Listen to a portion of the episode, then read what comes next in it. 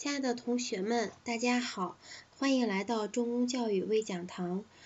我是中公教育面试专职老师李月，很高兴在今天的微讲堂当中，我再次跟大家见面。那今天呢，我想要跟大家分享的内容是我们山东政法干警面试专项中求职动机与拟任职位匹配性这一个模块。在我们上次讲堂当中，已经重点去强调了求职动机与拟任职位匹配性，在我们政法干警面试当中占的比例还是非常重的。所以在我们备考过程当中，就需要大家去做好一系列的备考要求。那主要的要求是包含这么几个方面。第一个是要自信，这种自信呢，源自于我们应该提前对自己所报考的岗位有一定的熟识程度。第二个方面，我们的自信应该源自于对自己与岗位之间的匹配性有一个非常好的熟知程度。因为对于求职动机与拟任职位的匹配性来说，我们更加贴合面试的本质。而面试的本质是为了我们政法干警岗位所需要的人才去选去选择恰当的合适的人，所以在面试的过程当中，考官所选拔的依据肯定是围绕着人岗之间的匹配性而展开的。那为了去证明这一点，老师也给大家去展示一道题目，我会把这道题目给大家读两遍，留出。五至六秒的时间，供大家来思考一下。希望大家能够借助于这道题目来感受一下什么叫做面试的本质。那题目是这样的：假如你中了一亿元的彩票，你会做些什么事情？假如你中了一亿元的彩票，你会做些什么事情？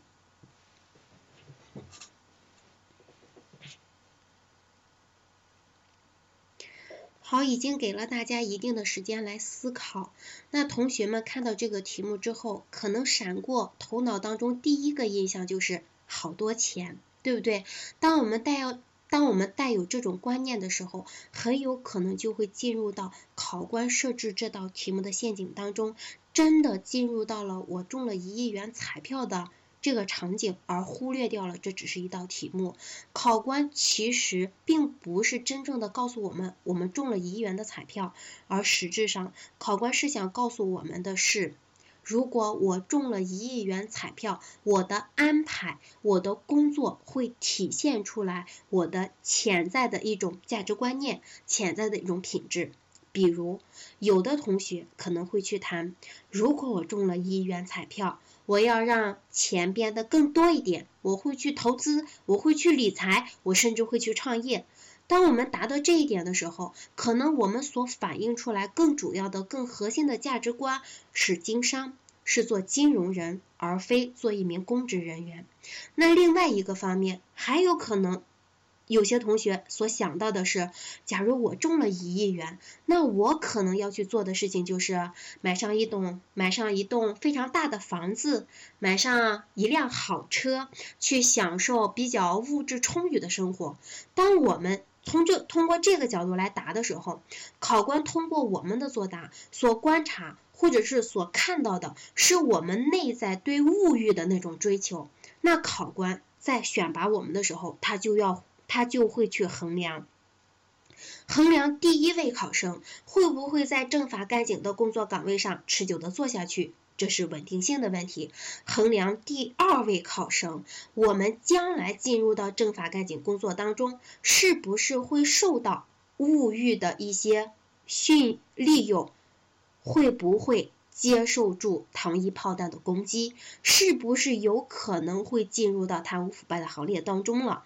那你看，只是对于一道题目的作答，完全就能体现出来我们的一种内在的价值观念。有很多的同学，可能他自己内心的想法也的确是这样的，就是如果我中了一亿元，我会拿出来一部分钱去回馈我的父母，去让我父母的生活得到改善。以及去帮助我曾经上过的学校，让我们让我曾经读过的那所破旧的小学变得更好一点，去投入更加先进的、更加完善的教学设备，能够去培养出更多的优秀的人才。那再剩下一部分的钱呢，我可能会投入到慈善的事业，去帮助一部分需要帮助的人。当然，最主要的，我中了彩票，我也不能忽略我自己一种纳税的。纳税的一种责任和义务，我还是要去承担一定的纳税工作。当我们的同学从这个角度来作答的时候，我们会发现，不仅仅是体现出来的我们一种规则意识，而且还体现出来了我们的感恩，还体现出来我们的社会责任感。那这种价值观念。这种社会角色才是我们在公职系统当中，才是我们在政法干警报考的过程当中考官所青睐的。所以，单纯的只是一道题目的作答，让大家去理解面试本质的同时，也让大家去了解我们首先去。熟悉自己所报考岗位的特点是非常重要的，尤其是在政法干警面试当中，我们的求职动机与拟问职位的匹配性的题目，会重点考察大家对工作岗位的熟知程度，对工作岗位的认知能力。那他会通过两个方面来考察大家。第一个方面，他会以间接的方式来考察大家对于工作岗位的熟知程度。比如说，二零一二年十一月二十二日政法干警面试的真题就是这样来说的。老师同样还是会把这道题目给大家读两遍，然后留出十几秒的时间供大家去思考和琢磨一下这道题我自己的答题思路先是什么样的，然后再来听老师的讲解。那题目是这样的，说是每个岗位。都会有他的工作职责。作为一名政法干警的新兵，你打算如何开展工作？第二遍，每一个岗位都有其职责。作为一名政法干警的新兵，你打算如何开展工作？请同学们积极的投入到对这道题目的思考当中。那接下来再听老师的点评。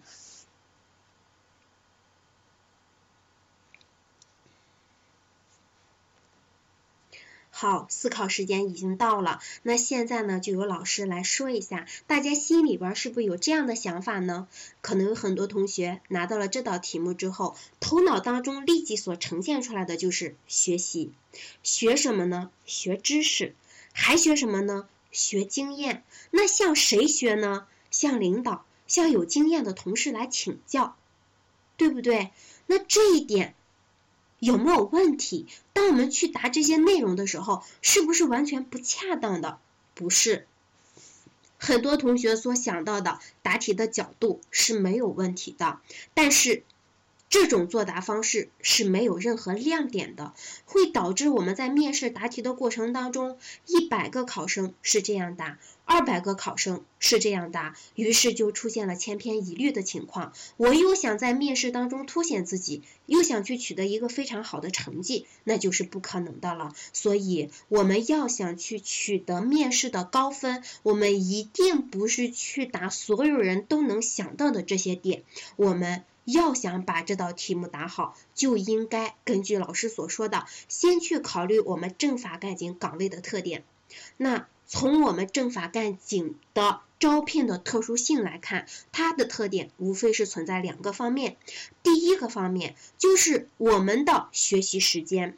当我们所有的同学面试通过之后，我们不会直接上岗，我们会先经历两年的培训学习期，这是我们政法干警相比其他的公职类面试最大的一个特点。那这个就完全可以在我们的答题过程当中体现给考官。这是第一个特点，第二个特点是我们政法干警在招考的过程当中，它是有三个非常具体和明确的岗位，而且这个岗位的工作职责是清晰的，是明确的。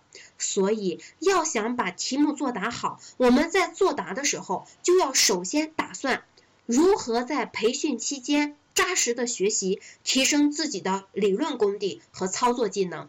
其次。就是要打算进入到新的工作岗位之后，围绕着工作的职能去开展自己的本职工作。而到底该提升哪方面的理论功底，做好哪一些本职工作呢？那接下来我们就拿一个基层的司法工作来给大家做一下示范的作答，或者说是示范的讲解。那对于司法工作来说，如果是报考基层司法所的同学们，大家就需要去了解一下，或者是查阅一下司法工作的主要职责是什么。无非是包含这么几个方面。第一个方面，我们要做好人民调解的工作；第二个方面，我们对于刑期释释放的一些人员回到家里之后，帮助他们去做一些教育和辅助的工作，也就是帮教帮扶。第三个方面，我们要对自己所管理的基层。去做法治的宣传以及普法教育的工作。第四个方面，我们要帮助我们当地的基层政府部门进行依法执政和依法管理的工作，等等等等。那老师刚才所说的，我们基层司法所的主要工作职责就已经明确了。当我们明确具体的工作职责之后，我们就会发现。我们前边所提到的两个主要的工作打算也就清晰了。第一个工作打算，我们要在培训期间学习一些知识与技能。那对于基层司法所的工作，我们学习的主要的知识肯定是包括法律的理论知识、社区矫正的理论知识。那这些知识对于我们未来的工作是有帮助的。在技能方面，我们肯定学习的是帮扶的技巧。以及沟通的技巧、帮扶的技巧和沟通的技巧，便于我们将来再去做一些法治的宣传工作、帮扶帮教工作、人民调解的工作，更快的上手和更快的去处理问题。所以我们在学习的过程当中，一年半的理论学习，主要学法律知识、社区矫正知识等等与未来工作相结合的知识能力，在。实践过程当中，我们要提升自己的帮扶技巧，要注重自总结自己的沟通技能，这样在未来真正进入到工作岗位之后，我们能够更快的适应工作岗位，最用最短的时间投入到工作状态当中。那第二个方面，当我们真正是学习期间结束，进入到工作岗位之后，我们首先就要去了解当地的法律普及情况，所有的人员对法律知识的了解情况，把握当地服刑结束人员回到家中的情况，去了解他们对社会的适应性，去了解当前他们就业的状况、家庭的状况，以及需要我们所帮扶的具体内容。还要去了解的是，在我们日常的管理工作过程当中，可能会出现的纠纷问题，这些问题的了解，这些问题的积累，为我们将来的普法宣传、纠纷处理和帮扶帮教做好充分的准备。如果我们从这个角度来作答的话，可能我们。作为一名基层司法所的政法干警新编，我们的工作打算就是具体的，就是符合岗位的，就是有亮点的，就是高分的。那在这里呢，我们只是拿基层司法所的工作做了一个示范。对于基础公安的工作职责，我们无非就是。打击违法犯罪行为，维护社会治安。对于我们监狱警察的主要工作职责，无非是主要对服刑人员进行一个执行和。帮扶的工作，那大家呢就要根据自己工作的具体职能的开展，主动的去思考，进而去做出作答。这是我们所讲的第一个方面。对于政法干警在考察求职动机与拟任职位匹配性题目的时候，他会重点去测查我们政法干警工作的岗位特点。大家就需要去了解我所报考的这个岗位的工作职责、工作特点。需要的价值体现等等各方面的，从而才能够更好的在考官面前展示出来我与岗位的匹配性。那这是第一个方面。第二个方面。我们政法干警在考察求职动机与你职位匹配性这一方面能力的时候，他可能不会单独的去考察，他会与其他的能力综合来考察大家，他结合比较多的能力，叫做综合分析能力。比如说，二零一三年十一月二十八日，政法干警面试真题所提出的就是这样一道题，题目提到关于公正执法和情理执法，请谈一下自己的看法，以及当你走上政法干警工作岗位之后，你会怎么做？那我们先来看看第一问，第一问指的是关于公正执法和情理执法。谈一谈自己的看法。当同学们看到这个题目的时候，可能觉得，哎，这句话我以前见过，非常的熟悉，非常的了解。但是，真正让大家在作答的时候，在面试的时候，去把对公正执法和情理执法的内容理解透彻，说的有条理，却有一定的难度。所以，同学们可能会出现这样三种情况。第一种情况是没话说，实在是不知道从哪个角度来出发和入手，这种情况是比较常见的。第二个，可能在头脑当中立即就会闪现一个词，这个词叫做结合，就是这两种执法的方式我们应该结合去进行，但是却只是知其然而不知其所以然，不知道为什么应该要结合。它结合的原因或者是结合的依据是什么？所以从这个角度来答，我们也是不够充分的。那第三种同学可能相对来说答的会更好一点，但是也只是考虑到了一个片面，那就是很多同学可能在头脑当中就展现出了两个词，叫做原则性与灵活性。当我们只是想到这两个词的时候，我们会发现。大部分的同学都想到这个词，那又会出现一种千篇一律的情况。这种千篇一律仍然是不会帮助我们去取得一个高分的。但是，我说我从原则性与灵活性的角度来作答是错误的吗？我从结合的角度来作答是错误的吗？不是。这道题目所考察的核心点就是我们在当前执法的过程当中，既应该要坚持。严格执法也应该要坚持情理执法，就是要求我们做到原则性与灵活性的统一。最主要的问题是什么呢？最主要的问题是为什么？也就是需要我们大家对于公正执法、对于情理执法，以及对我们需要把这两种执法方式进行结合的原因的分析。原因的分析。所以要想去把这道题答得好，我们就要真正明白什么叫做公正执法。什么叫做情理执法？